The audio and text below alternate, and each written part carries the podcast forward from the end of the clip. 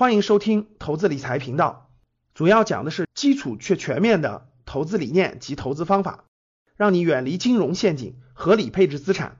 下面请听分享。你不用给我举一堆例子，说老师我的朋友都是负债赚钱的，老师我的老板是负债赚钱的，那是因为别人冒风险的时候和和你今天这个时候是不一样的。啊，如果你是十多年前我负债买房子，那就是对的，那你今天就是错的。如果你说老师我们老板做手机业务的。高负债滚动赚钱的，那是因为他做业务的时候手机能赚钱，你做的时候就不赚钱了。所以这个风险是要巨大的这种眼光阅历的，绝不是胆量，绝不是只有胆量这么一件事儿，绝不是胆量这么一件事儿啊。像什么信用卡套现去做什么高风险的事儿，那说实话纯粹是找死啊。所以能不负债尽量不要负债，如果一定要负债。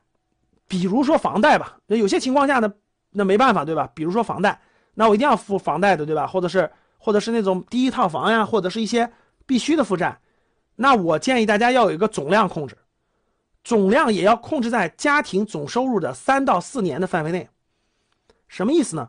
举个例子啊，你的工资一万块钱，你爱人你爱人的工资八千块钱，一个月一万八，全年二十万，那你的家庭的负债率其实不要超过你家庭总收入。比如家庭一年收入是二十万吧，其实你家庭负债率不要超过你家庭总收入的四年四倍，就是二四得八八十万以内。你的家庭负债要控制在八十万以内，啊，要控制在八十万以内，这总总额四年以内的。月供，比如说你选择月供的时候，要控制在家庭月收入的百分之三十以内。月供要控制在家庭总收入的百分。举个例子啊，比如说你们家两个两口子加起来，一个人一万，一个人八千，是一万八。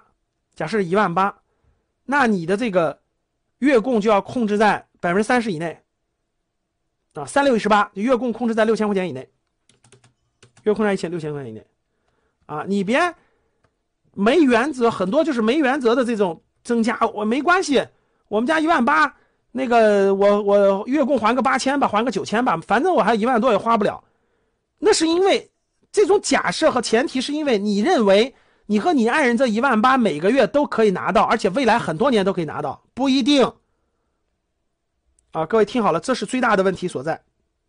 啊，不一定，就是有可能未来就断掉了，你这一万八是拿不掉的。有一个人就失业了，只能拿一万了，或者有一个人就有一个人失业了，另一个人只能拿半薪了，你们家庭的收入可能就降到五六千块钱了，这是完全有可能的。所以，负负债的范围，我建议大家控制在这个范围内啊。所以，到底该不该还房贷呢？我觉得你们可以结合自己的情况看。我的观点是，把债务控制在合理的总量范围内，肯定是没错的，啊。所以，而且是如果你不需要负债，就是我我们家资金链量够，不需要负债，我认为不负债比较好。不负债能抗掉所有的风险，并且多多余的那些钱虽然少，但是你可以放心大胆的做更多的投资。举个例子，比如说你们家你手里现金有一百五十万，你手里现金有一百五十万，你的房贷是一百万，看好了，你手里现金一百五十万，你的房贷是一百万，你就不想还，你能还得了一百万，你就不想还，对吧？你说那我就我这一百五十万可以去投资呀，可以做什么？现在这种情况下，经济形势各方面不明朗情况下，你这一百五十万投资，你不亏掉本金就相当不错了，你做。不亏本金的投资，你的收益是绝对超不过百分之五的。我告诉你，你绝对超不过百分之六。我明确跟你说，超过百分之六以上的，你根本就把控不住，你的本金肯定是有风险的。这时候本金有风险，遇到像现在这种金融危机啊、疫情啊、台海呀各种情况，完全有可能让你的本金亏掉，拿不出来。所以，如果你把这一百万还掉，剩下那五十万做投资，你可以放心大胆的做相对高风险的投资。比如说，你这五十万完全可以去投资股票这样的风险高一点的，因为为什么？